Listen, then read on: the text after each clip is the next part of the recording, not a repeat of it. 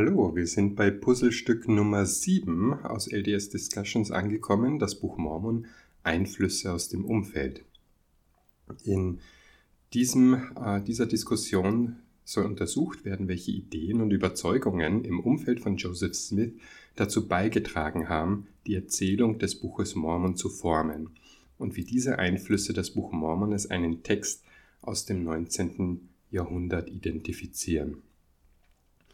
Ich glaube, dass jetzt diese Diskussion darüber von anderen äh, kritischen Diskussionen abweicht, weil ich persönlich nicht glaube, dass Joseph Smith von anderen Büchern seiner Zeit plagiiert oder abgeschrieben hat, sondern dass diese Bücher alle aus derselben Weltanschauung entstanden sind, der Joseph Smith angehörte.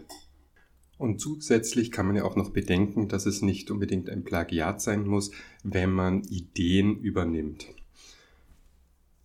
Das ist jetzt ein sehr wichtiges Element, das meiner Meinung nach übersehen wird, wenn wir uns mit dem Buch Mormon befassen. Die Schatzgräberei beeinflusste jeden Aspekt der Produktion des Buches Mormon. Und zwar deshalb, weil dies die Weltanschauung war, in der Joseph Smith eingebettet war. Wir haben bereits erörtert, wie die Bibel und insbesondere die King James Übersetzung der Bibel das Buch Mormon beeinflusst hat. So, dass wir jetzt nicht wirklich im Detail darauf eingehen müssen. Wenn wir uns die Episoden über die Bibelwissenschaften dann noch äh, hinzufügen, die ich jedenfalls empfehlen werde, kommen dann noch nähere Erkenntnisse dazu. Die Abschnitte über die Bibelwissenschaften zeigen, dass das Buch Mormon nicht nur erst nach 1611 und wahrscheinlich nach 1769, da dies die Version zur Zeit von Joseph Smith war, geschrieben worden sein kann, sondern dass Joseph Smith auch Annahmen über die Wörtlichkeit dieser biblischen Geschichten machte, von denen wir heute wissen, dass sie nicht wahr sind. Aber weil Joseph Smith sie als wörtliche Geschichten buchstäblich in das Buch Mormon einbrachte, können wir zeigen, dass das Buch Mormon keine wahre historische Aufzeichnung ist. Kommen wir zum Mythos der Hügelgräber. Der wichtigste Einfluss auf das Buch Mormon ist ebenfalls weitgehend vom biblischen Glauben der Zeit Joseph Smiths geprägt, und zwar der Hügelgräbermythos. Der Hügelgräbermythos entstand, als europäische Siedler nach Amerika kamen und alle möglichen Hügel sahen, die errichtet worden waren.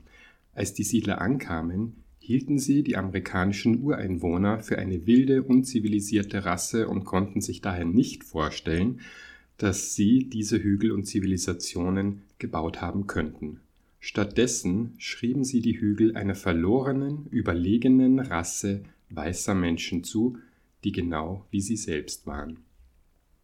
In den Hügeln lagen die Überreste der amerikanischen Ureinwohner begraben, aber da sich darin nur Knochen befanden, schufen die weißen europäischen Siedler den Mythos, dass es sich um die Überreste dieser verlorenen Zivilisationen handelte und dass sie von dem dunklen, wilden Indianervolk ausgelöscht worden waren. Wenn uns das bekannt vorkommt, liegt das daran, dass der Hügelgräbermythos weitgehend der Erzählung im Buch Mormon entspricht.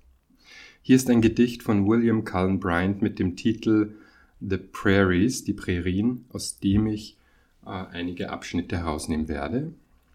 Und dieses lautet wie folgt.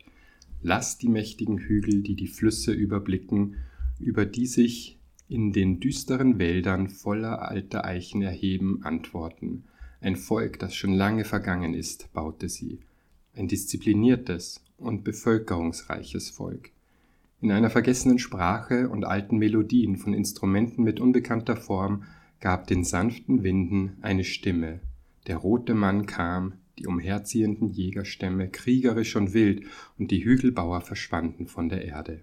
Alles ist verschwunden, alles, außer den Erdhaufen, die ihre Knochen halten, die Plattformen, auf denen sie unbekannte Götter anbeteten, die Barrieren, die sie aus dem Boden errichteten, um den Feind in Schach zu halten, bis über die Mauern, die wilden Belagerer brachen ein, brachen und eine nach der anderen der Festung der Ebene wurde, wurden erzwungen und mit Leichen angehäuft. Die braunen Geier des Waldes strömten zu diesen riesigen unbedeckten Gräbern und saßen unerschrocken und schweigend auf ihrem Festmahl. Vielleicht lauerte ein einsamer Flüchtling in Sumpf und Wald, bis das Gefühl von Verzweiflung und Angst bitterer als der Tod wurde, und gab sich dem Tod hin. Zitat Ende. Dieses Gedicht gibt einen Überblick darüber, was die weißen Siedler über die Hügelgräber glaubten. Sie waren eine überlegene Rasse, die von den dunkelhäutigen Indianern ausgerottet wurde. In diesem Gedicht wird geschildert, wie dies durch Kriege geschah und dass ein einziger Mensch überlebte und in der Erde lauerte, bis er sich dem Tod ergab. Das ist im Grunde die Geschichte des Buches Mormon. Viele dieser Hügel sind inzwischen von den Siedlern zerstört worden, die das Land übernommen haben, aber es gibt Fotos von einigen, die noch vorhanden sind. Ein Teil des Glaubens an den Hügelgräbermythos bestand darin, dass es eine alte weiße Rasse gegeben haben muss, die in Amerika lebte und von den Indianern vernichtet wurde, wodurch die Siedler behaupten konnten, dass das Land rechtmäßig ihnen gehörte.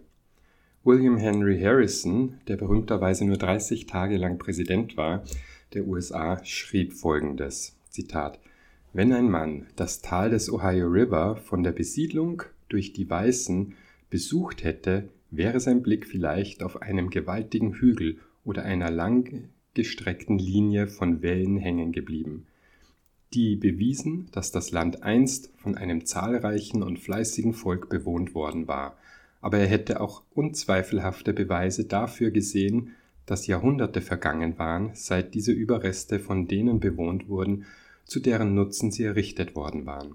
Es wäre nicht umhin, er wäre nicht umhin gekommen, zu dem Schluss zu kommen, dass ihr Weggang eine Sache der Notwendigkeit gewesen sein muss, denn kein Volk, egal auf welchem Stand der Zivilisation, hätte ein solches Land freiwillig verlassen. Aus dem ausgedehnten Land, das von ihren Überresten bedeckt ist, erfahren wir erstens, dass sie ein zahlreiches Volk waren, zweitens, dass sie in beträchtlichen Städten versammelt waren. Das bestätigt die Tatsache, dass sie eine nationale Religion hatten, bei deren Feier alles Pompöse, Prächtige und Imposante, das sich eine halbbarbarische Nation ausdenken konnte, gelegentlich zur Schau gestellt wurde. Die Priesterschaft war zahlreich und auf den Altären rauchten oft Hekatomben von Opfern.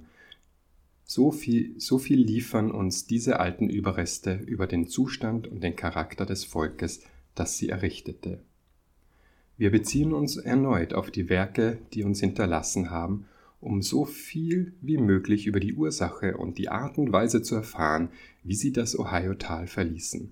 Aus den bereits genannten Gründen gehe ich davon aus, dass sie gezwungen waren, von einem zahlreicheren und tapfereren Volk zu fliehen. Zweifellos war der Kampf lang und blutig, und das Land, das sie so lange bewohnten, wurde ihren Rivalen erst dann überlassen, als ihre Zahl zu gering war, um den Kampf fortzusetzen. In Anbetracht aller Umstände bin ich zu dem Schluss gekommen, dass dieses Volk sowohl von seiner nördlichen als auch von seiner südlichen Grenze aus angegriffen wurde, dass es aus beiden Richtungen zum Rückzug gezwungen wurde und dass sein letzter Versuch, Widerstand zu leisten, an den Ufern des Ohio stattfand. Zitat Ende.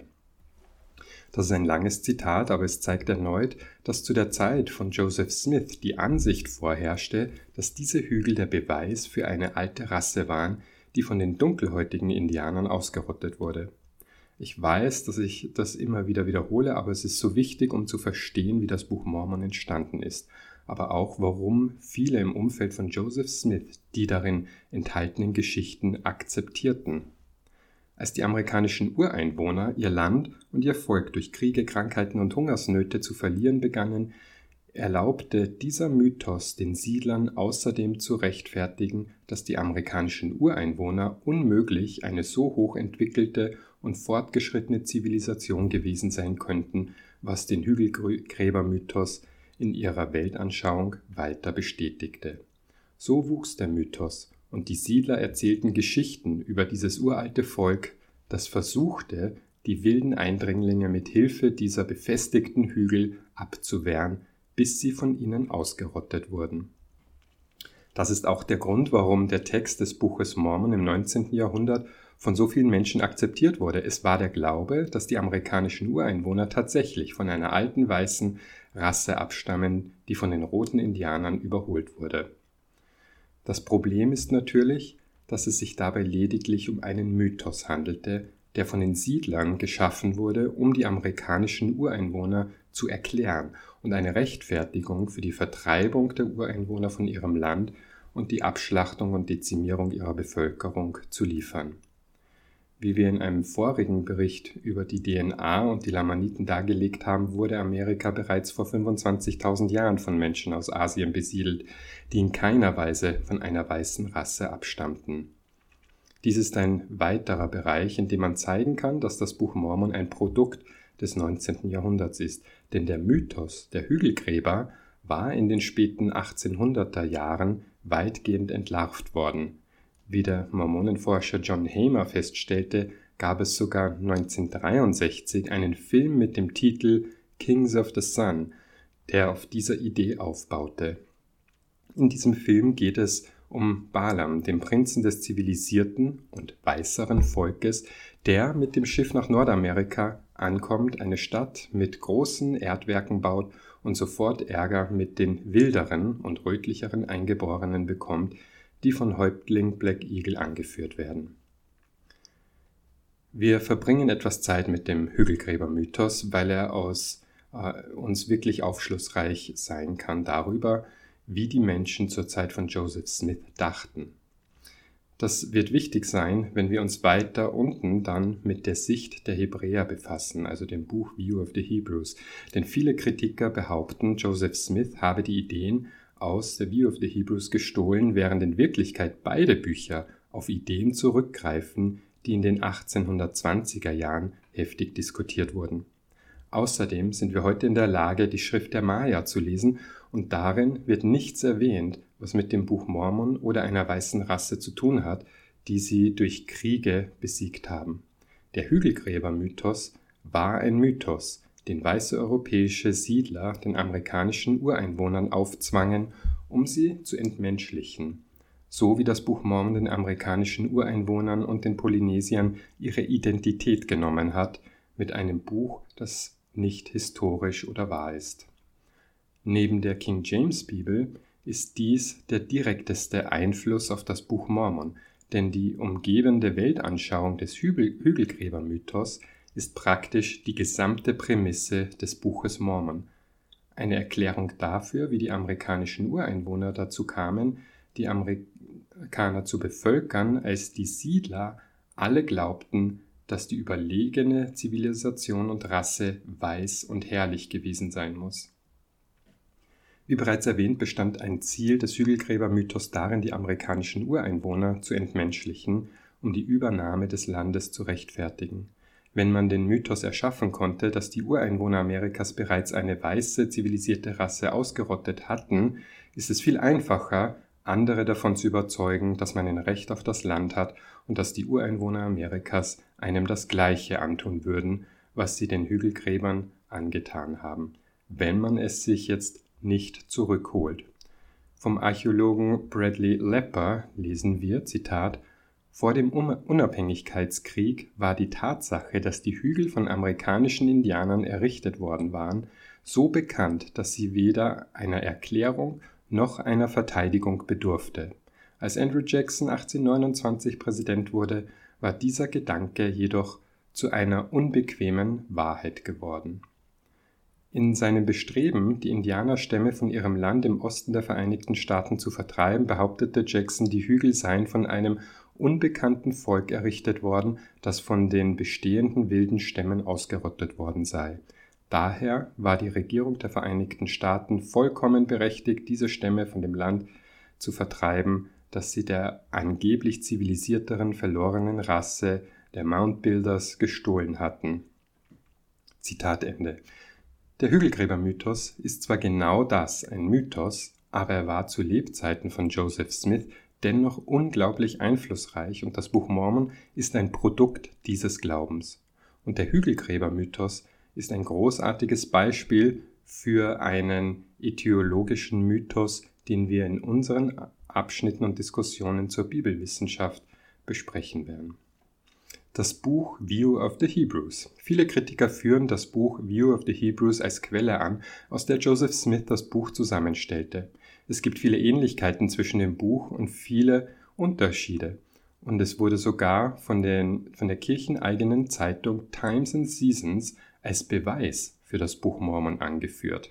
Zitat Wenn es tatsächlich so war, dass ein Teil der zehn Stämme auf die von uns angenommene Weise nach Amerika kam und die kalten Regionen von Azaret auf der Suche nach einem milderen Klima hinter sich ließ, wäre es nur natürlich, in den an den Atlantik angrenzenden Ländern nach Anzeichen für die Anwesenheit von Juden zu suchen. Zu diesem Zweck wollen wir hier einen Auszug aus einem fähigen Werk anführen, das sich ausschließlich mit der Frage befasst, ob die zehn Stämme über die Straße von Berings aus Asien gekommen sind, und zwar von Reverend Ethan Smith aus Pulteney, Virginia, der wie folgt berichtet: Im Jahr 1815 ebnete er den Boden unter und in der Nähe eines alten Holzschuppens, der auf seinem Grundstück auf dem Indian Hill stand. Er pflügte und förderte alte Späne und Erde bis zu einer gewissen Tiefe weg.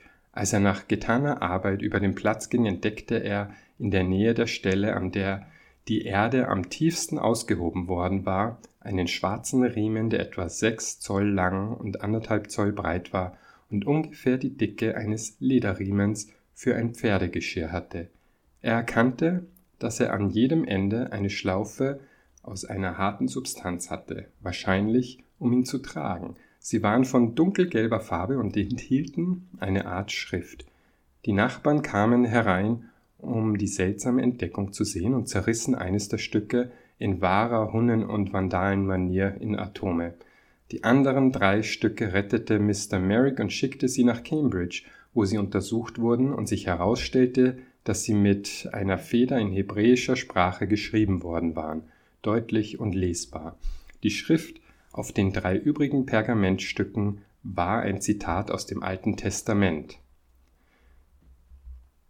Einschließlich, auf die sich der Leser beziehen kann, wenn er die Neugier hat, diese höchst interessante Entdeckung zu lesen aus Kapiteln in Deuteronomis und Exodus. Dr. West aus Stockbridge berichtet, dass ein alter Indianer ihn darüber informierte, dass seine Väter in diesem Land vor nicht allzu langer Zeit im Besitz eines Buches waren, das, äh, das sie lange Zeit bei sich trugen. Aber da sie es nicht mehr lesen konnten, vergruben sie es mit einem Indianerhäuptling. Dies aus View of the Hebrews Seite 223.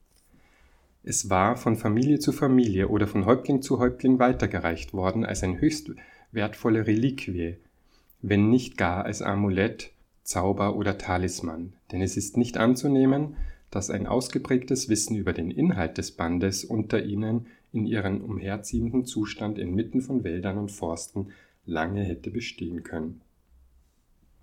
Kermet sagt, dass die oben genannten Texte genau die Schriftstellen sind, die die Juden auf die Blätter ihrer Phylakterien zu schreiben pflegten.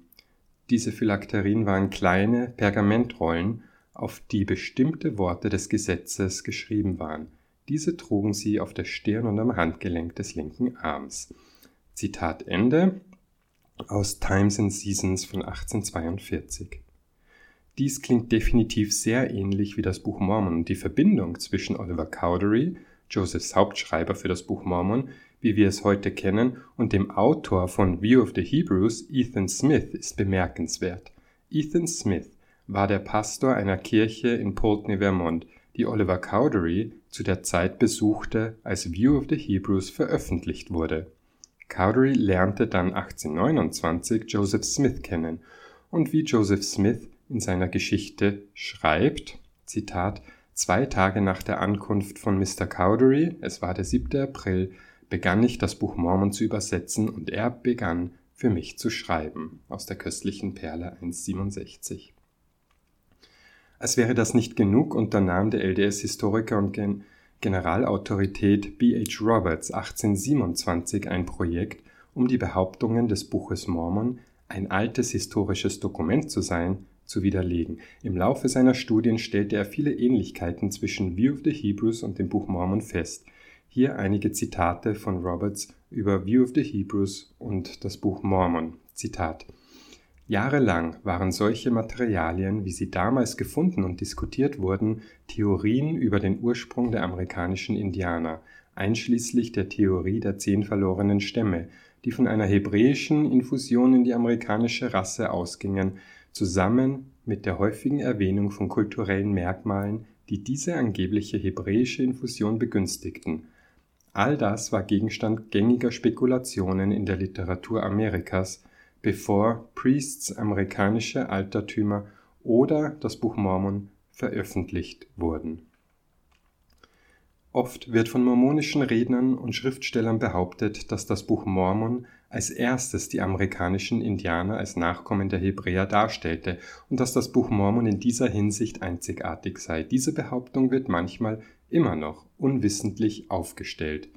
Es ist sehr wahrscheinlich, dass diese beiden Bücher Priests, Wonders of Nature and Providence 1824 und Ethan Smiths View of the Hebrews, erste Auflage 1823, äh, entweder im Besitz von Joseph Smith waren oder ihm mit Sicherheit bekannt waren, denn sie waren ihm sicherlich zugänglich. Zitat Ende von B.H. Roberts aus Studies of the Book of Mormon.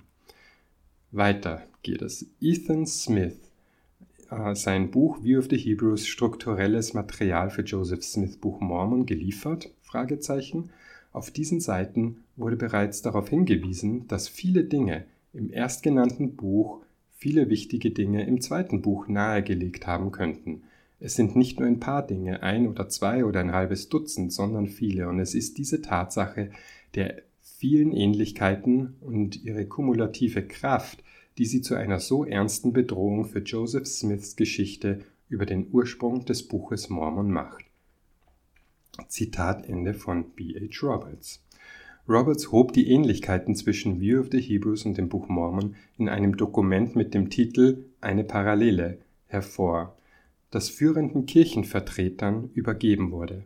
Aus dem erstaunlichen, detaillierten Dissertationspapier über B.H. Roberts mit dem Titel The Secret Mormon Meetings of 1922, also die geheimen äh, Meetings der Mormonen 1922, schreibt Shannon Caldwell Montes, Zitat, mit dem zweiten Dokument war ein drittes verbunden, das A Parallel genannt wurde. Es wurde von Roberts 1827 erstellt, um einen Teil des zweiten Dokuments zusammenzufassen, während er sich, während er mit sich rang, ob er seine zweite Studie den Kirchenvertretern vorlegen sollte oder nicht. Es waren 18 getippte Seiten, auf denen die unheimlichen Ähnlichkeiten zwischen dem Buch Mormon und A View of the Hebrews aufgezeigt wurden. Zu den erwähnten Ähnlichkeiten gehören die Migration einer Gruppe von Juden von Jerusalem auf den unbewohnten amerikanischen Kontinent per Schiff, ein einziger gemeinsamer hebräischer sprachlicher und angestammter Ursprung für alle amerikanischen Ureinwohner, eine Teilung dieses Volkes in eine zivilisierte und in eine unzivilisierte Gruppe, inspirierte Propheten, die eine monotheistische Religion lehren, Kriege zwischen den beiden Gruppen, die zur völligen Vernichtung des zivilisierten Teils führen, und ein vergrabenes Buch, das ihre Geschichte in Form ägyptischer Hieroglyphen erzählt. Nebenbei bemerkt empfehle ich dringend die Lektüre dieses Dissertationspapier von Montes anzuhören in ihrem Interview of Mormon Stories, in dem es um das Studium des Buches Mormon durch B.H. Roberts geht, der versuchte, Fragen zu beantworten, die ihm vorgelegt wurden. Es ist faszinierend, das Buch zu lesen und zu hören und es enthält viele Informationen darüber, wie seine Werke von den Führern der Kirche aufgenommen wurden. Die apologetische Antwort auf die Schriften von B.H. Roberts über die View of the Hebrews lautete, dass er lediglich des Teufels Advokat spielte und nie wirklich glaubte, dass diese Parallelen für das Buch Mormon problematisch seien. Fair Mormon besteht darauf, dass Roberts ein fähiger Gelehrter war und sich nicht scheute, des Teufels Advokat zu spielen, um die Verteidigung der Kirche gegen ihre Feinde zu stärken. So heißt es in der Antwort auf den CES-Letter. Obwohl B.H. Roberts nie öffentlich behauptet hat, sein Zeugnis im Buch Mormon zu verlieren, gibt es in der These von Montes eine Menge Informationen, die untermauern, dass B.H. Roberts einfach äh, des Teufels Advokat spielte und sich nie um die Probleme mit dem Buch Mormon kümmerte. B.H. Roberts war der Missionspräsident von Wesley Parkinson Lloyd und sprach 1933 mit Lloyd über die Besprechungen, die er mit, den, mit der obersten Führung über diese Probleme hatte. Dieses Zitat ist jetzt etwas lang, aber wichtig für das Verständnis der Geschichte, warum Roberts das Buch Mormon erforschte und was es möglicherweise dazu beitrug, sein Verständnis des Buches Mormon als wahres historisches Dokument zu prägen. Aus Lloyds Tagebuch lesen wir Zitat Das Gespräch drehte sich dann um das Buch Mormon und diese überraschende Geschichte, die er mir erzählte. Als er Präsident der Oststaatenmission war, überredete ein Mann aus Logan namens Writer einen befreundeten Gelehrten, der in Washington studierte, das Buch Mormon zu lesen und zu kritisieren. Der Student kritisierte, dass es zur Zeit der Entdeckung Amerikas 58 verschiedene Sprachen unter den amerikanischen Indianern gab, keine Dialekte, sondern Sprachen, die sich so sehr vom Englischen und Spanischen unterschieden und dass alles menschliche Wissen darauf hindeutet, dass sich grundlegende Sprachen nur sehr langsam verändern, während die Menschen zur Zeit des Buches Mormon alle eine Sprache gesprochen haben sollen. Der Student bat Writer, diese Behauptung zu erläutern. Writer schickte den Brief an Dr. Talmage, der ihn studierte und während einer Reise in den Osten Bruder Roberts bat, den Brief sorgfältig zu untersuchen und zu studieren und eine Antwort zu finden. Roberts machte sich an die Arbeit und versuchte den Brief aus allen Blickwinkeln, konnte ihn aber äh, selbst nicht zufriedenstellend beantworten. Auf seine Bitte hin berief Präsident Grant eine Versammlung der zwölf Apostel ein, und Bruder Roberts trug die Angelegenheit vor. Roberts trug die Angelegenheit vor, sagte ihnen offen, dass er ratlos sei und bat sie um Hilfe bei der Erklärung. Als Antwort standen sie einer nach dem anderen auf und bezeugten die Wahrhaftigkeit des Buches Mormon. George Albert Smith bezeugte unter Tränen, dass sein Glaube an das Buch durch die Frage nicht erschüttert worden war. Präsident Ivins, der Mann, der am ehesten in der Lage wäre, eine Frage zu diesem Thema zu beantworten, war nicht in der Lage, die Lösung zu finden. Es war keine Antwort verfügbar. Oder Roberts konnte sie nicht dafür kritisieren, dass sie nicht in der Lage waren, die Frage zu beantworten oder ihm zu helfen, sondern sagte, dass in einer Kirche, die den Anspruch auf ständige Offenbarung erhebe, eine Krise entstanden sei in der Offenbarung notwendig sei. Nach der Sitzung schrieb er an Präsident Grant und drückte seine Enttäuschung darüber aus, dass Präsident Ivins nicht zu dem Problem beitragen konnte. Auf der Versammlung erwähnte Bruder Roberts, dass es noch andere Probleme mit dem Buch Mormon gebe, die besonderer Aufmerksamkeit bedürften. Richard R. Lyman meldete sich zu Wort und fragte, ob es sich dabei um Dinge, handele, die unserem Ansehen dienten. Und als Bruder Roberts dies verneinte, sagte er, warum dann darüber sprechen? Diese Haltung war zu viel für den historisch denkenden Roberts.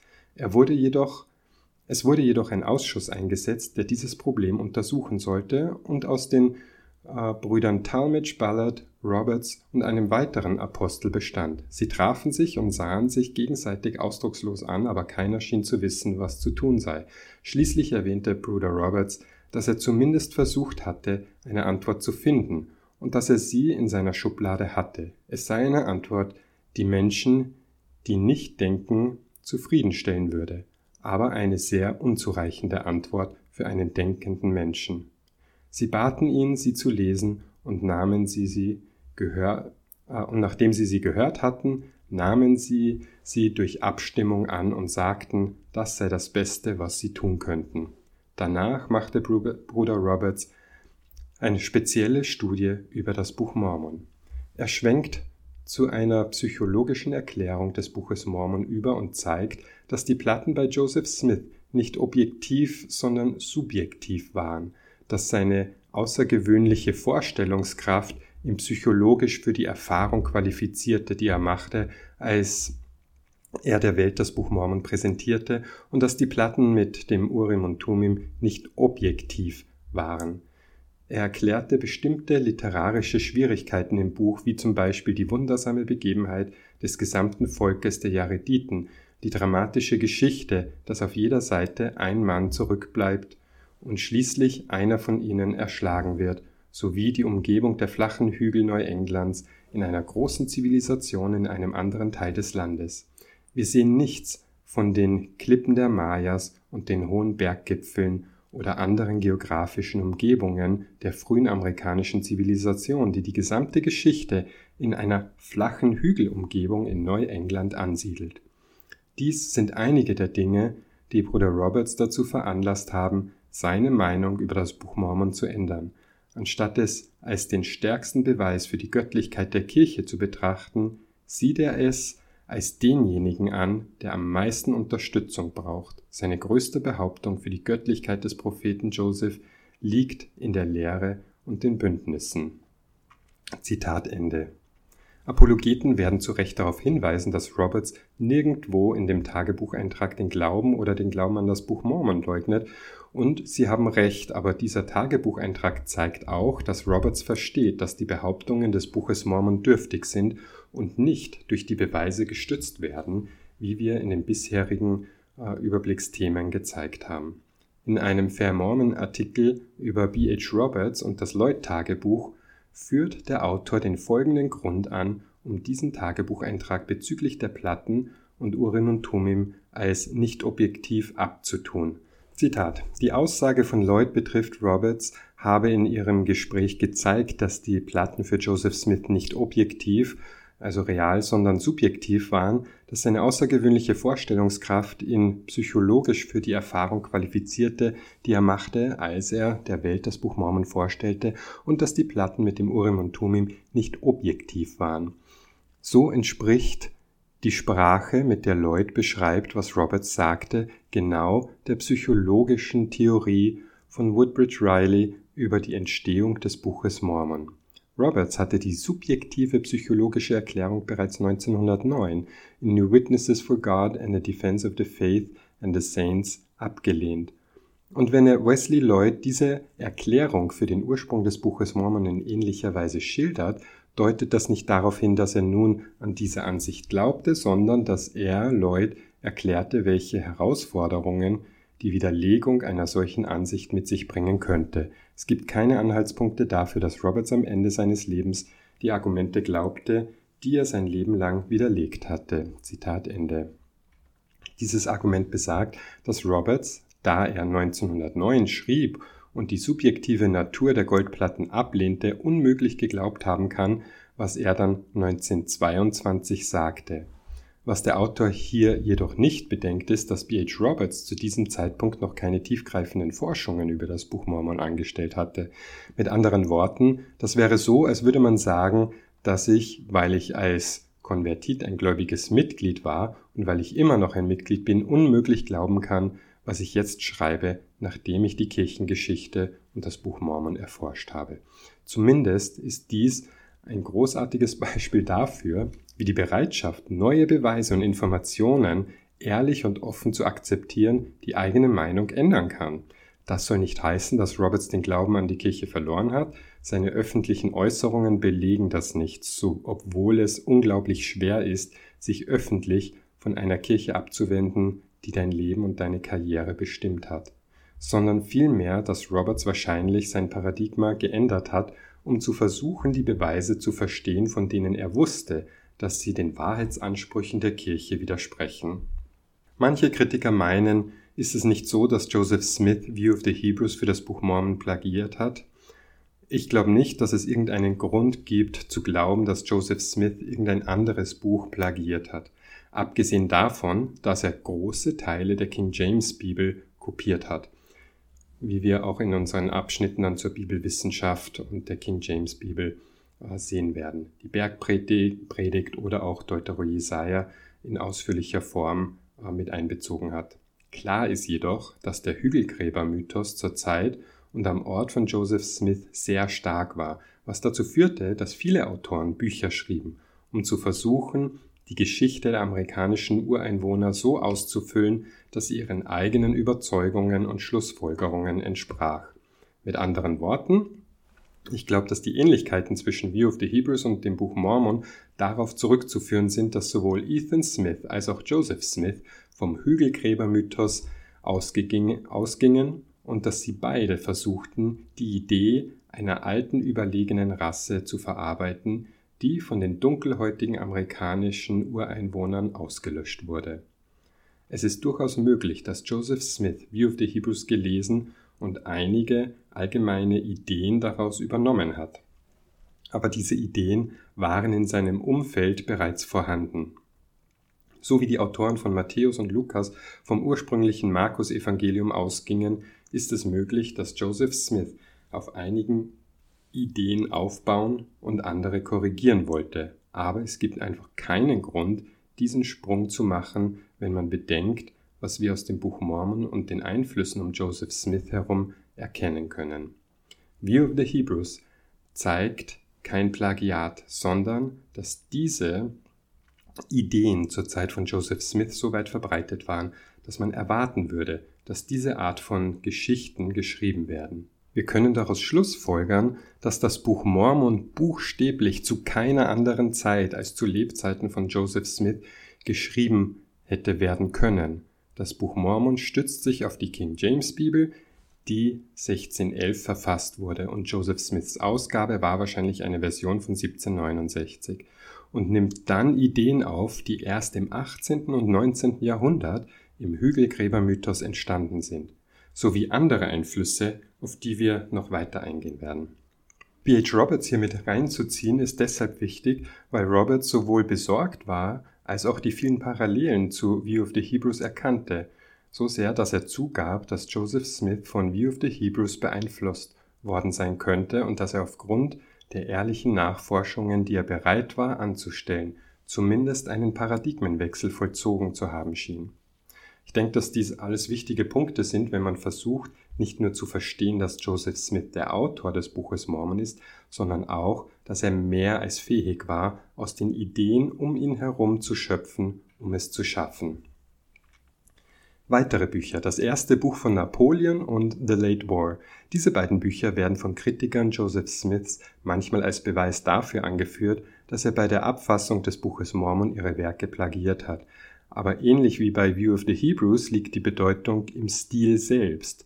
Natürlich gibt es in diesen Büchern Ähnlichkeiten mit dem Buch Mormon und man muss nicht weiter als bis zum Anfang des, Buch, des ersten Buches von Napoleon schauen, um das zu erkennen. Dort steht geschrieben. Und siehe, es geschah in diesen letzten Tagen, dass ein böser Geist aufkam auf der Erde und die Menschenkinder sehr erschreckte, und dieser Geist ergriff und verbreitete sich unter dem Volk, das im Land Gallien wohnt. In diesem Volk aber war, war die Furcht des Herrn seit vielen Generationen nicht mehr, und sie waren ein verderbtes und verkehrtes Volk geworden, und ihre Hohenpriester und die Vornehmen des Landes und die Gelehrten desselben waren böse geworden in den Gedanken ihres Herzens und in den Gebräuchen ihres Lebens. Zitat Ende aus das erste Buch von Napoleon. Erinnert uns das nicht an das Buch Mormon? Natürlich, aber wie wir bereits erwähnt haben, waren diese Ideen Teil des Umfelds von Joseph Smith. Es sollte niemanden überraschen, dass viele Bücher mit diesen Themen entstanden sind, denn diese Autoren haben sich an den Fragen und Geschichten ihrer Zeit orientiert. Und genau wie The Late War weisen beide Bücher viele Ähnlichkeiten in ihrem Schreibstil mit dem Buch Mormon auf. Aus The Late War lesen wir der vierte Tag des siebenten Monats, der der Geburtstag des kolumbianischen Freiheit und Unabhängigkeit ist. Oder in der Nähe von Moravian Town und es geschah, die Armee war unter einem Hauptkrieger, den sie Texume nannten, äh, schlug ihren Hauptkrieger und töteten ihn. Er fiel auf die Erde. 2000 tapfere Männer, die, die frei für ihr Land kämpften, die Männer des Krieges waren, Männer von unerschrockenem Mut. Zitat aus The Late War. Ich möchte hier klarstellen, dass ich nicht glaube, dass Joseph Smith eines der beiden Bücher plagiiert hat, wie einige Kritiker behaupten. Wenn ich diese drei Passagen aus dem Late War zitiere, dann nur um zu zeigen, dass, dass der Sprachstil im Stil des King James English gehalten ist das zu Joseph Smith Zeit und an seinem Wohnort sehr weit verbreitete ähm, Stile waren. Aus dem Late War lesen wir, und es begab sich im 1815. Jahr der christlichen Zeitrechnung im ersten Monat des Jahres und am achten Tag des Monats, der ein Sabbat ist, wie es in der Heiligen Schrift geschrieben steht, du sollst daran denken und es heilig halten, dass das mächtige Heer des Königs, das aus den starken Schiffen Britanniens ausgezogen war, in seiner Stärke kam und das Gebiet von Kolumbien zu erobern, das im Süden liegt. Zu Joseph Smiths Zeiten war es sehr üblich, dass Prediger in der King James Sprache sprachen, und es war auch üblich, dass Bücher geschrieben wurden, die diese Sprache nachahmten. Ich glaube nicht, dass Joseph Smith diese Bücher plagierte, aber ich glaube, dass diese Ideen das Buch Mormon stark beeinflussten, als er es verfasste. Und ich glaube auch, dass er die Sprache der Schrift nachahmte, um dem Buch Mormon mehr Glaubwürdigkeit und Authentizität als alte Aufzeichnung zu verleihen. Neben dem Hügelgräbermythos und der King James Bibel wurde Joseph Smith bei der Entstehung des Buches Mormon stark von den Ereignissen in seiner Umgebung beeinflusst. Das spiegelt sich im Text an verschiedenen Stellen wider, und wir werden hier einige davon behandeln, um zu zeigen, wie Joseph Smith Geschichten und Ereignisse aus seiner Umgebung direkt in den Text des Buches Mormon einfließen ließ. Die Schatzgräberei. Wie wir zu Beginn der, der Podcast-Serie über Joseph Smith Beteiligung an der Schatzsuche äh, und die Goldplatten schon gesehen haben, sind Elemente der Schatzsuche auch in den Text des Buches Mormon eingebettet. Sowohl in Helaman als auch in Mormon ist die Rede von einem schlüpfrigen Schatz, der ein häufiges Thema bei Joseph Smiths Schatzgräbereien war.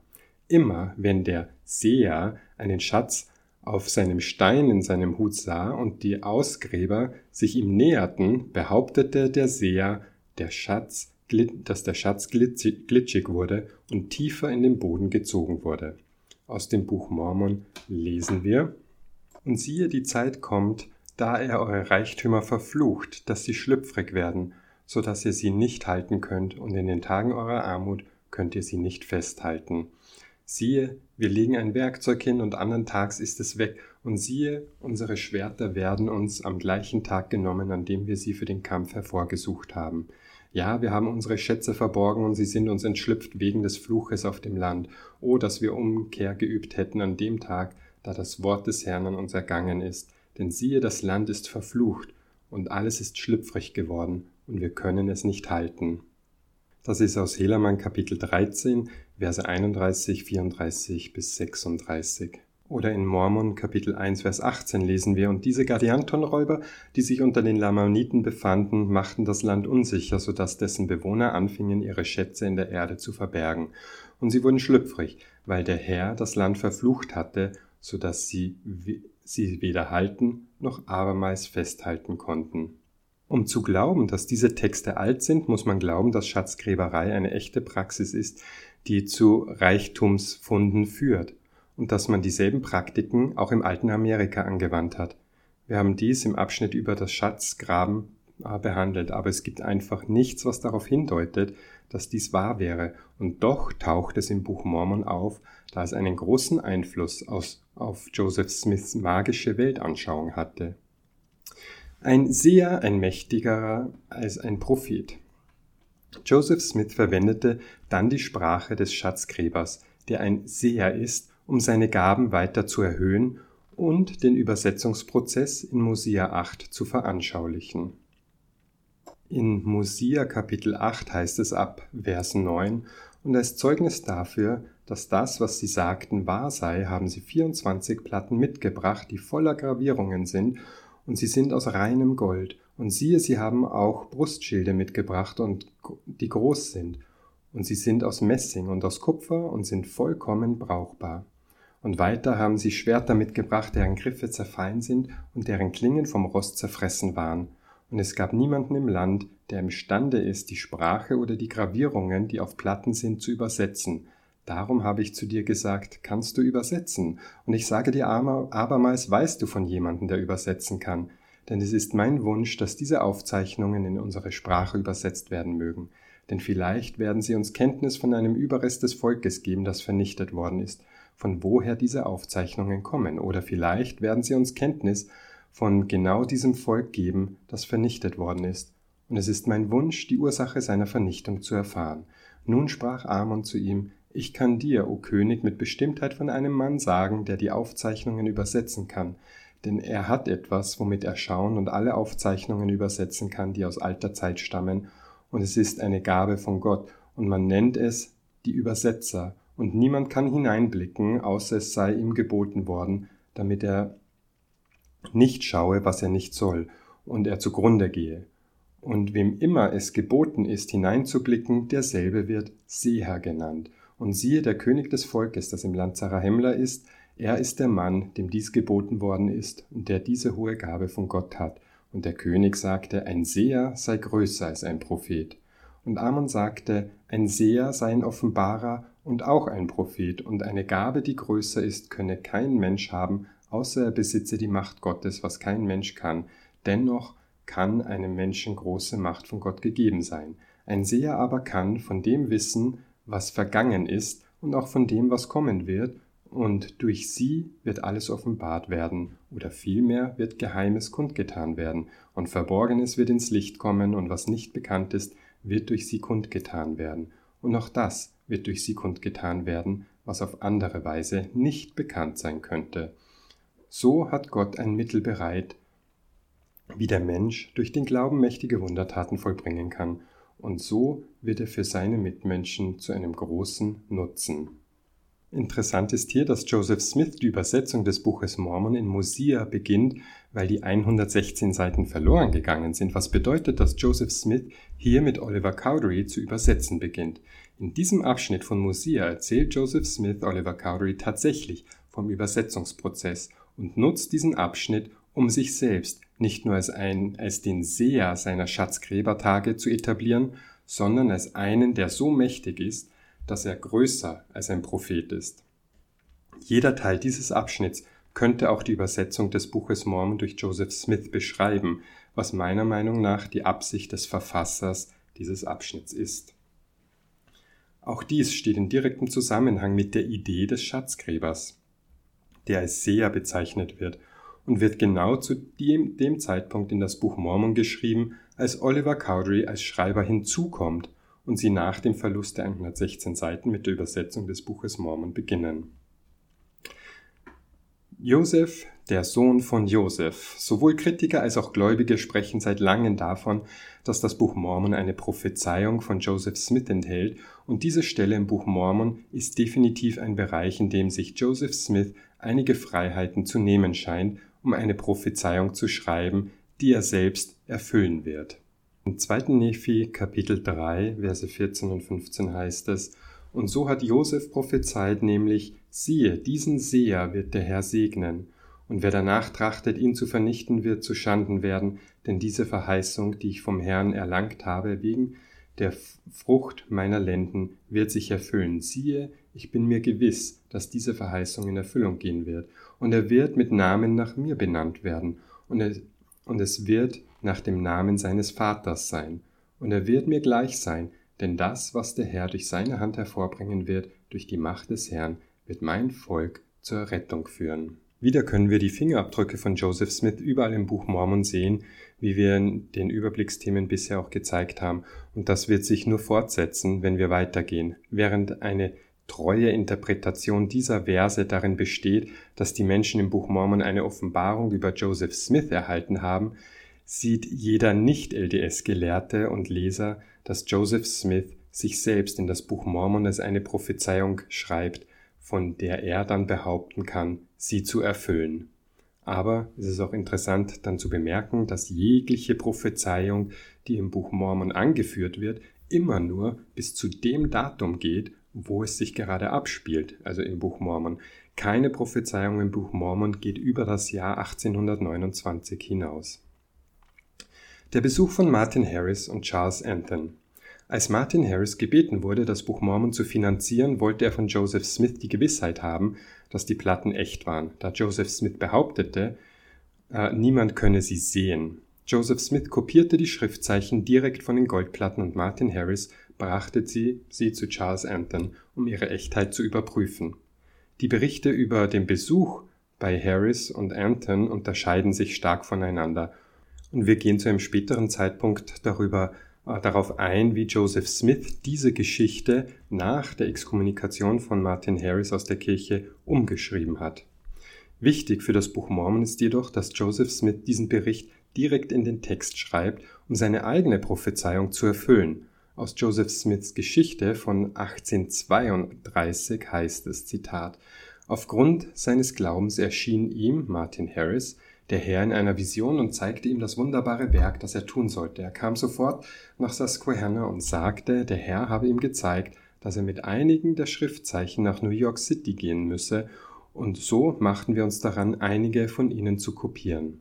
Und er nahm seine Reise zu den östlichen Städten und zu den Gelehrten und sagte, Lies dies, ich bitte dich. Und die Gelehrten sagten, ich kann es nicht, aber wenn er die Platten bringen würde, würden sie es lesen. Aber der Herr hatte es verboten, und er kehrte zu mir zurück und gab sie mir zum Übersetzen. Und ich sagte, ich kann nicht, denn ich bin nicht gelehrt, aber der Herr hatte seine Brille vorbereitet, um das Buch zu lesen. So begann ich die Schriftzeichen zu übersetzen, und so erfüllte sich die Prophezeiung des Jesaja, die im 29. Kapitel über das Buch geschrieben steht. Zitat Ende. Vergleichen wir nun den Bericht mit 2. Nephi, das 1829 nach dem Besuch von Anton geschrieben wurde. Im 2. Nephi Kapitel 27 lesen wir ab Vers 15, aber siehe, es wird sich begeben, Gott, der Herr, wird zu dem, dem er das Buch gibt, sprechen, nimm diese Worte, die nicht versiegelt sind, und gib sie einem anderen, der es, ah, dass er sie dem zeige, der gelehrt ist, und sprich, lies das, ich bitte dich. Und der gelehrt ist, wird sprechen, bring das Buch hierher, und ich will sie lesen. Und nun um die Herrlichkeit der Welt willen, um Gewinn zu erlangen, sagen sie dies, aber nicht um der Herrlichkeit Gottes willen. Und der Mann wird sprechen, ich kann das Buch nicht bringen, denn es ist versiegelt. Dann wird der, der gelehrt ist, sprechen, ich kann es nicht lesen. Darum wird es sich begeben, Gott der Herr wird das Buch und die Worte darin abermals dem geben, der nicht gelehrt ist, und der Mann, der nicht gelehrt ist, wird sprechen, ich bin nicht gelehrt. Im Bericht über den Anton-Besuch wird beschrieben, und äh, dass Joseph Smith versucht, mit diesen Versen eine Prophezeiung in Jesaja 29 zu erfüllen. Leider legt Joseph Smith Jesaja falsch aus, um seine eigene Prophezeiung zu erfüllen, indem er die Vorstellung eines versiegelten Buches auf ein buchstäbliches versiegeltes Buch bezieht, im Gegensatz zu der Auslegung von Bibelwissenschaftlern, die meinen, dass Jesaja sich auf geistige Blindheit bezieht. Über unseren Bericht zu diesem Ereignis hinaus gibt es auch einen großartigen Artikel über die Prophezeiung in Dialogue, geschrieben von David Wright. Der Punkt ist, dass Joseph Smith vom Besuch Charles Antons wusste und während er das Buch Mormon schrieb, dieses Ereignis benutzte, um Prophezeiung zu erfüllen, während das Anton-Ereignis bereits aufgetreten war. Diese Geschichte beeinflusste zumindest diesen Teil von 2. Nephi. Und wie wir in unserem Bericht auch sehen werden, ändert Joseph Smith den Bericht von 1832 weiter ab, um die Prophezeiung sowohl im Buch Mormon als auch in Jesaja noch deutlicher zu erfüllen, was eine Praxis von Joseph Smith ist, die wir noch genauer anschauen werden, wenn wir über die Übersichten über die erste Vision und die Wiederherstellung des Priestertums sprechen werden. Martin Harris verliert die 116 Seiten. Wir haben darüber bereits äh, schon intensiv und ausführlich gesprochen, aber das Buch Mormon schreibt die verlorenen Seiten in das Buch Mormon hinein, weil es notwendig ist, den Text zu ersetzen. Wie wir bereits an mehreren Stellen gesehen haben, beginnt das Diktat des Buches Mormon in Mosia, nachdem die 116 Seiten von Martin Harris verloren gegangen sind. Einige Gelehrte sind auch der Meinung, dass ein kleiner Teil von Mosia in der ursprünglichen Übersetzung enthalten war, aber nicht verloren ging und Joseph Smith deshalb in dieser, an dieser Stelle weitermacht. Dies wird auch in Lehren Bündnisse 10 bestätigt, wo es heißt, Darum sollst du die Gravierungen, die auf den Platten Nephis sind, übersetzen, bis du hinab zur Regierung Benjamins kommst, oder bis du zu dem kommst, was du übersetzt hast, was du behalten hast. Es lässt sich zwar nicht eindeutig feststellen, wo Mosia ursprünglich aufgehört hat, aber in Mosia 4 finden wir diesen Vers von König Benjamin. In Kapitel 4, Vers 28 lesen wir, Und ich möchte, dass ihr daran denkt, dass jeder von euch, der von seinem Nachbarn borgt, das Geborgte so zurückgibt, wie er es vereinbart hat, denn sonst begehst du Sünde, und vielleicht bist du der Anlass, dass auch dein Nachbar Sünde begeht.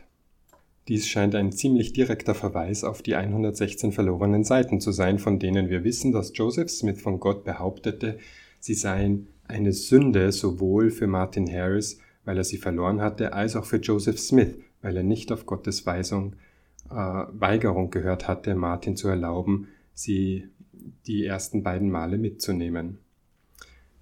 Wenn wir den Versen nicht als Hinweis auf Martin Harris und die 116 Seiten betrachten, Warum in aller Welt würde König Benjamin dann sagen, dass ein Nachbar, der etwas Geliehenes nicht zurückgibt, seinen Nachbarn dazu bringen soll, ebenfalls Sünde zu begehen? Auch das ist eine Kleinigkeit, aber es ist ein weiterer Fall, in dem wir die Fingerabdrücke des Autors erkennen können. Und in diesen Übersichten versuchen wir viele verschiedene Beispiele dafür herauszuarbeiten, warum dieser Autor Joseph Smith sein musste oder nur er sein konnte. Ängste vor Freimaurerei und geheimen Verbindungen. Wie wir zu einem späteren Zeitpunkt noch erörtern werden, wird Joseph Smith nach seinem Einzug in Nauvoo sehr viel mit Freimaurerei zu tun haben, was dazu führt, dass Wochen später die Begabungszeremonie ins Leben gerufen wird, aber das Buch Mormon selbst ist sehr gegen die Idee der Freimaurerei und der geheimen Verbindungen. Der bekannte Historiker von Joseph Smith und dem Mormonentum Dan Vogel beschreibt, wie die Furcht vor den Freimaurern das Buch Mormon beeinflusst hat, was Martin Harris dazu veranlasste, zu erklären, dass das Buch Mormon die antifreimaurerische Bibel ist und dass alle, die nicht daran glauben, verdammt werden.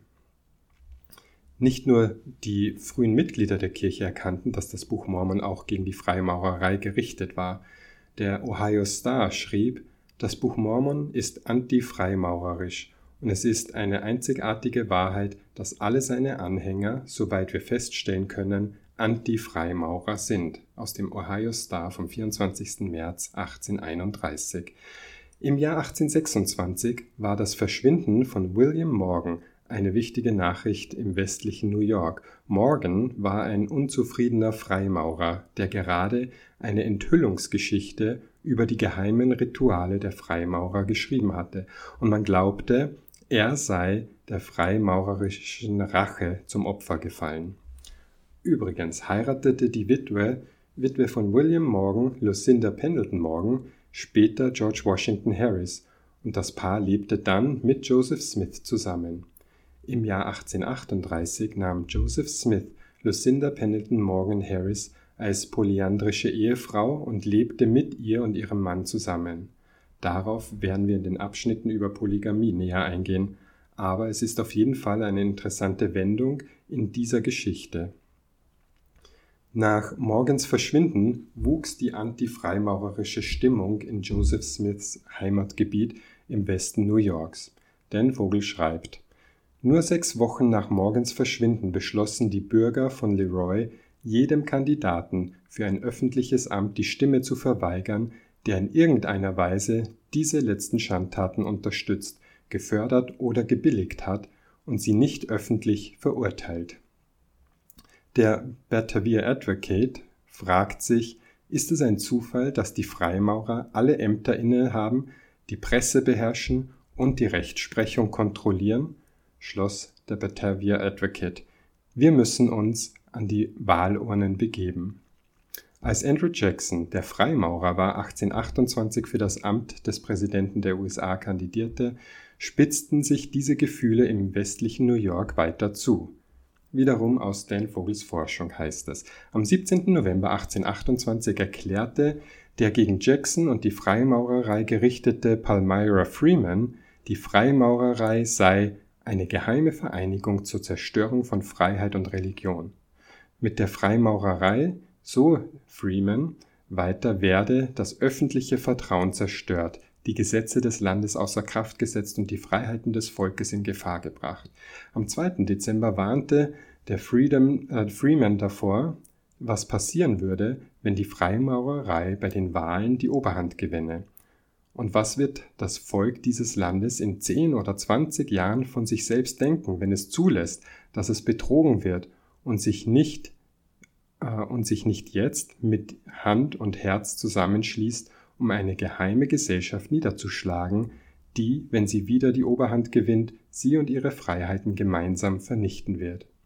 Das Jackson-Ticket in Ohio hat sich mit einer Mehrheit von etwa 4000 Stimmen durchgesetzt. Der Grund für dieses unerwartete Ergebnis sollte sofort öffentlich bekannt gegeben werden. Es wird vermutet, dass die Freimaurer viel hinter dem Vorhang getan haben. Sie agieren im Geheimen und üben einen starken Einfluss auf alle unsere Wahlen aus. Zitat Ende. Diese Gefühle waren bei Joseph Smith allgegenwärtig und kommen im Buch Mormon am deutlichsten in der Verwendung von geheimen Verbindungen zum Ausdruck. Aber es geht um mehr als nur geheime Verbindungen. Dan Vogel schreibt weiter, das Buch Mormon vereint in seiner Beschreibung des Niedergangs der jareditischen und nephitischen Nationen die folgenden beliebten antifreimaurerischen Elemente. Erstens die Vorherrschaft geheimer Verbindungen. Zweitens die Ablehnung religiöser Führung. Drittens den Verlust sozialer und politischer Gleichheit und viertens die Zersplitterung einer zentralisierten Regierung. Dan Vogel zeigt dann detailliert auf, wie das Buch Mormon diese vier Themen in seinem Text verwebt und wir empfehlen, seinen Artikel dazu durchaus auch zu lesen, um zu verstehen, wie einflussreich die Freimaurer für das Milieu von Joseph Smith waren, das dann seinen Weg in das Buch Mormon fand. Eine apologetische Antwort ist, dass die Verwendung von geheimen Verbindungen nicht nur die Freimaurer zur Zeit von Joseph Smith betraf. Im Interpreter verteidigt Gregory Smith die Vorhersage von Daniel Peterson, dass wir irgendwann Hinweise auf geheime Kombina Verbindungen finden würden, die nicht nur die Freimaurerei betreffen. Sie geben dann einige Beispiele aus Gerichtsakten, juristischen Dokumenten und Gesetzesmaterialien, die zeigen, dass geheime Verbindungen nicht ausschließlich für Freimaurer verwendet wurde, als Beweis dafür, dass es nicht der Einfluss auf Joseph Smith war, den Dan Vogel und andere geglaubt haben. Ausreißer zu finden bedeutet nicht, dass das Gegenteil bewiesen ist.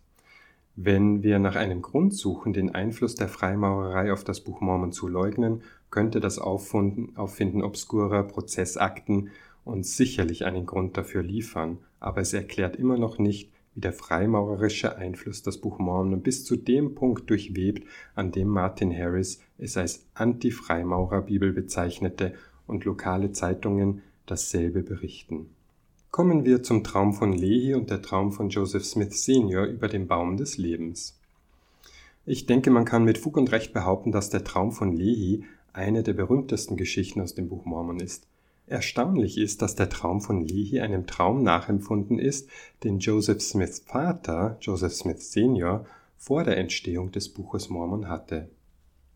Zuerst einmal aus 1. Nephi. In Kapitel 8 lesen wir unter anderem, und es begab sich, ich sah einen Mann, und er war in ein weißes Gewand gekleidet, und er kam und trat vor mich hin, und es begab sich, nachdem ich zum Herrn gebetet hatte, erblickte ich ein großes und weites Feld.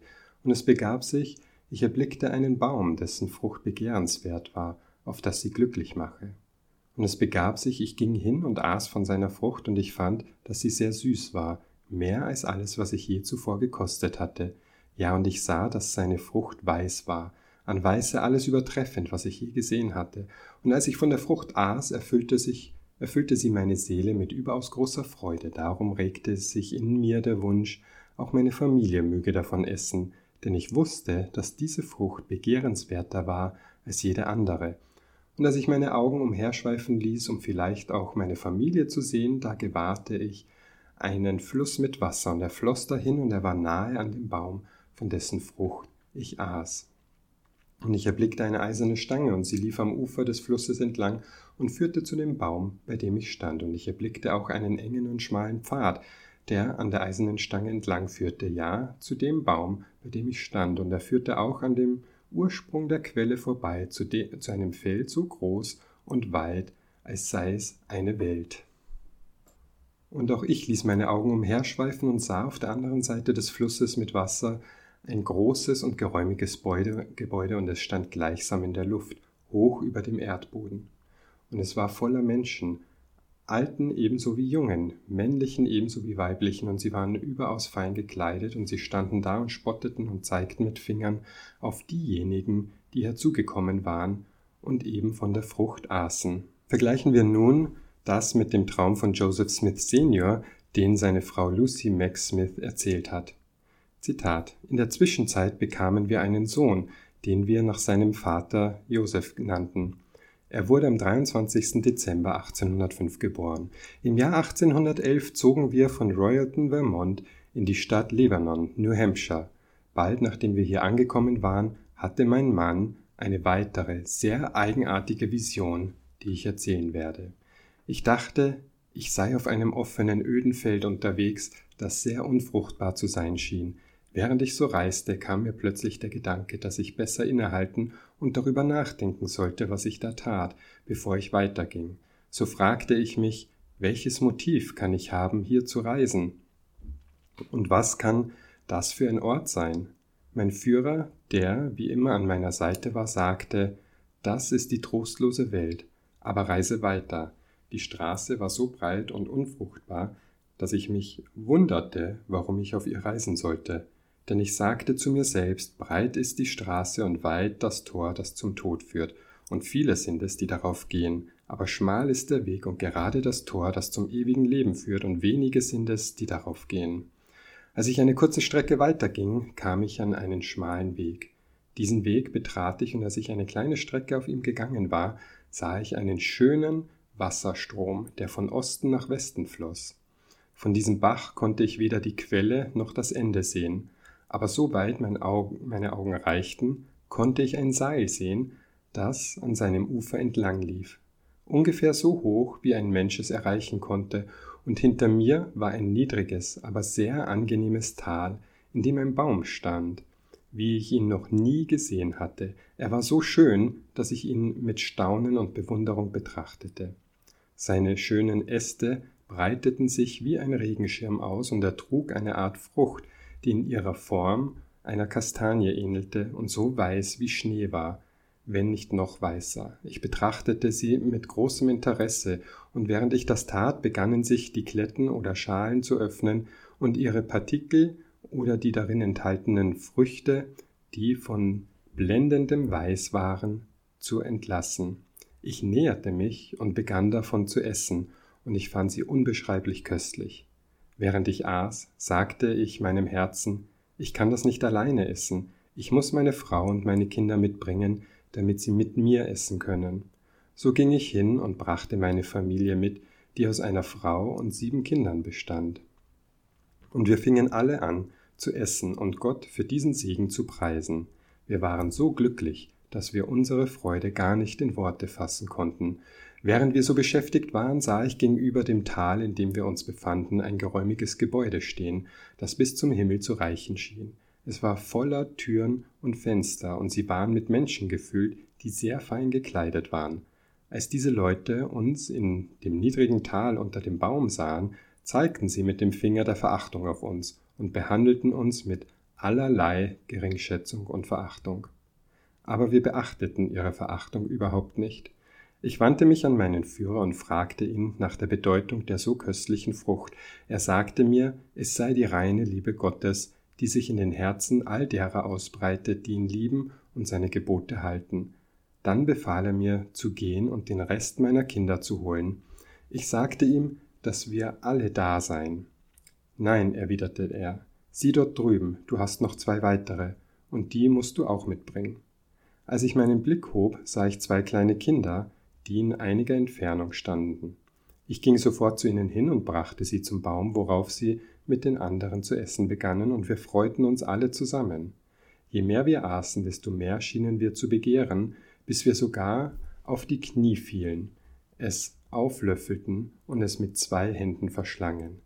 Nachdem wir eine kurze Zeit auf diese Weise geschlemmt hatten, fragte ich meinen Führer, was das große Gebäude bedeut zu bedeuten habe, das ich sah. Er antwortete, es ist Babylon, es ist Babylon und es muss fallen. Die Menschen in den Türmen und Fenstern sind seine Bewohner, die die Heiligen Gottes wegen ihrer Demut verachten. Und bald wachte ich auf und klatschte vor Freude in die Hände. Zitat Ende.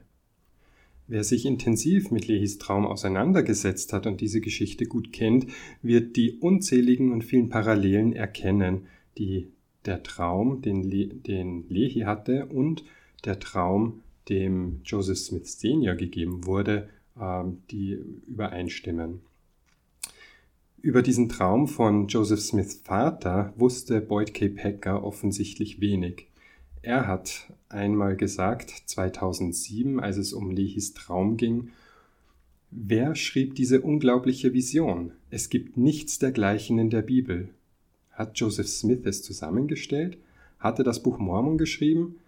das ist schwerer zu glauben als die Geschichte von den Engeln und goldenen Platten, mit dem Hinweis also darauf, wir sollten glauben, dass es unbedingt inspiriert und durch Joseph Smith gegeben wurde, Gott durch Joseph Smith uns offenbart hat, weil es unmöglich von Menschenhand so etwas geschrieben werden kann. Wie wir aber sehen, äh, kann das durchaus passieren, weil 1811 Joseph Smith Senior von diesem Traum berichtet, dass er ihn gehabt hatte. Man kann also nicht leugnen, dass sich die beiden Berichte unglaublich ähneln. Aber was die Sache wirklich interessant macht, ist, dass Joseph Smith Senior ein Universalist war, der glaubte, dass jeder gerettet werden würde. Deshalb trat er zu seiner Zeit keiner Religion bei, was zu Spannungen in der Familie führte, da Lucy Max Smith die Methodistenkirche bevorzugte. Der Historiker Dan Vogel weist darauf hin, dass Joseph Smith im Traum von Lehi eine sehr interessante Änderung vornimmt. Im Traum von Joseph Smith Senior ist das Wasser rein und endlos, was im Hinblick auf den universalistischen Glauben, dass alle Menschen gerettet werden, Sinn macht. Doch im Nephi Kapitel 15 korrigiert Nephi die Vision von Lehi in den Versen 26 bis 29. Und sie sprachen zu mir, was bedeutet der Fluss mit Wasser, den unser Vater gesehen hat? Und ich sagte ihnen, das Wasser, das mein Vater gesehen habe, bedeute Schmutziges, aber sein Sinn sei so sehr mit anderem beschäftigt gewesen, dass er nicht gesehen habe, wie schmutzig das Wasser gewesen sei. Und ich sagte ihnen, dass es eine furchtbare Kluft sei, die die Schlechten vom Baum des Lebens trenne und auch von den Heiligen Gottes. Und ich sagte ihnen, dass es eine Darstellung jener furchtbaren Hölle sei, die nach den Worten des Engels für die Schlechten bereitet ist. Das Buch Mormon enthält nicht nur den Traum des Baum des Lebens von Joseph Smith Senior, sondern Nephi korrigiert über Joseph Smith die Interpretation des Traums von Joseph Smith Senior. Joseph Smith benutzt die Vision vom Baum des Lebens im Buch Mormon, um die Interpretation des Traums seines Vaters zu korrigieren und ihn davon zu überzeugen, dass nicht jeder errettet werden wird. Die Parallele ist ziemlich auffällig. Nephi deutet den Traum von Lehi. Nephis Vater eine Parallele zu Joseph Smith, der den Traum von Joseph Smith Senior korrigiert. Also er deutet diesen neu, indem er ihm sagt, dass nicht alle Menschen gerettet werden und dass er nicht bemerkt hat, dass der Strom in Wirklichkeit schmutzig ist und die Bösen als Sinnbild der Hölle trennt. Dies ist ein weiterer Bereich, in dem wir Joseph Smiths Fingerabdrücke auf dem Text sehen können, da Einflüsse aus der Umgebung in den Text des Buches Mormon eingebettet sind. Die häufigste apologetische Antwort auf die konkurrierenden Visionen ist, dass Lucy Mac Smith das Buch Mormon in ihrer Nacherzählung des Traums von Joseph Smith Senior einfließen ließ, weil Lucy Mac Smith ihren Bericht erst 1845 schrieb, nachdem das Buch Mormon entstanden war. Das ist ein gutes Argument, denn 1845 kannte Lucy Mac Smith sowohl den Traum von Joseph Smith Senior als auch die Version des Traums im Buch Mormon. Aber es scheint unwahrscheinlich, dass Lucy Mac Smith die Geschichte im Buch Mormon abschreiben und dennoch den Detail über das Wasser, das Detail über den Wasser nicht ändern würde äh, und dass sie den Traum mit einem Seil statt mit einer Eisenstange nacherzählen würde. Mit anderen Worten, es mag zwar einige Ausdrücke geben, die nicht so sind, wie sie ursprünglich erzählt wurden, und wie könnten wir nicht einige Variationen haben, da die Geschichte erst lange Zeit nach der Erzählung niedergeschrieben wurde. Aber die Prämisse der Geschichte scheint nicht in Frage zu stehen. Wenn wir außerdem Geschichten abtun wollen, weil sie erst Jahre später niedergeschrieben wurden, werden die Apologeten sehr bald auf Probleme stoßen, wenn wir über die erste Vision, die Wiederherstellung des Priestertums, Änderungen der Offenbarungen und viele andere Bereiche der Geschichte von Joseph Smith diskutieren. Kommen wir wieder zu unserem Fazit. Dieser Überblick sollte nun zusammentragen und aufzeigen, um uns zu helfen, ein klares Bild davon zu bekommen, wie das Buch Mormon entstanden ist und woher Joseph Smith seine Quellen bezog. Wie wir zu Beginn dargelegt haben, war Joseph Smith stark in die Schatzgräberei involviert was sich sowohl auf die Geschichte der Goldplatten als auch auf den Übersetzungsprozess selbst auswirkte. Das ist ein gutes Indiz dafür, dass Joseph Smith das Buch Mormon niedergeschrieben hat. Es sei denn, Wir glauben, dass die alten Amerikaner genauso wie Joseph Smith Schatzgräber waren. Unsere Abschnitte über biblische Gelehrsamkeit liefern dann sehr klare Beispiele dafür, dass Buch Mormon literarisch von der King James Bibel abhängt, was wiederum zeigt, dass es nicht vor 1611 geschrieben worden sein kann und auch eher nicht vor 1769, denn das wäre die Ausgabe, aus der Joseph Smith mit ziemlicher Sicherheit studierte. Doch über die vorangegangenen Abschnitte hinaus ist es von entscheidender Bedeutung, den Hügelgräbermythos zu verstehen, der nicht nur eine Theorie aus der Zeit Joseph Smiths war, sondern die vorherrschende. Weiße Siedler wollten sich einen Reim darauf machen, dass es dunkelhäutige rote Indianer gab, die hier lebten, bevor sie ankamen und mussten einen äthiologischen Mythos erschaffen, um ihre Herkunft zu verstehen, um zu erklären, was mit denen geschehen sein musste, die die Hügel und großen Zivilisationen vor ihnen erbaut hatten. Der Hügelgräbermythos war in der Zeit von Joseph Smith so stark verankert, dass wir Gedichte, Bücher und auch Präsidenten der USA aus dem Umfeld von Joseph Smith zitieren können, und diese Zitate sind praktisch die Grundlage der Geschichte des Buches Mormon. In vielerlei Hinsicht ist es das, was das Buch Mormon zu seiner Zeit so glaubwürdig machte. Das ist es, worüber man sprach, als es geschrieben wurde. Im Jahr 1811 sagte Governor David Clinton aus New York folgendes über die Grabhügel. Zitat es gibt allen Grund zu der Annahme, dass dieses Land, bevor es von den Vorfahren der heutigen Indianernationen besiedelt wurde, von einer viel bevölkerungsreicheren und zivilisatorisch viel weiter fortgeschrittenen Rasse bewohnt war. Die zahlreichen Überreste alter Befestigungsanlagen, die man in diesem Land findet, zeugen von einer Bevölkerung, die weit über die der Indianer hinausging, als dieses Land erstmals besiedelt wurde. Zitat Ende. Der Mythos der Hügelgräber ist einer, der heute noch in viel geringerem Maße überlebt. Selbst im Jahr 2020 gibt es noch viele, die an diesen Mythos glauben, möglicherweise zum Teil wegen des Buches Mormon.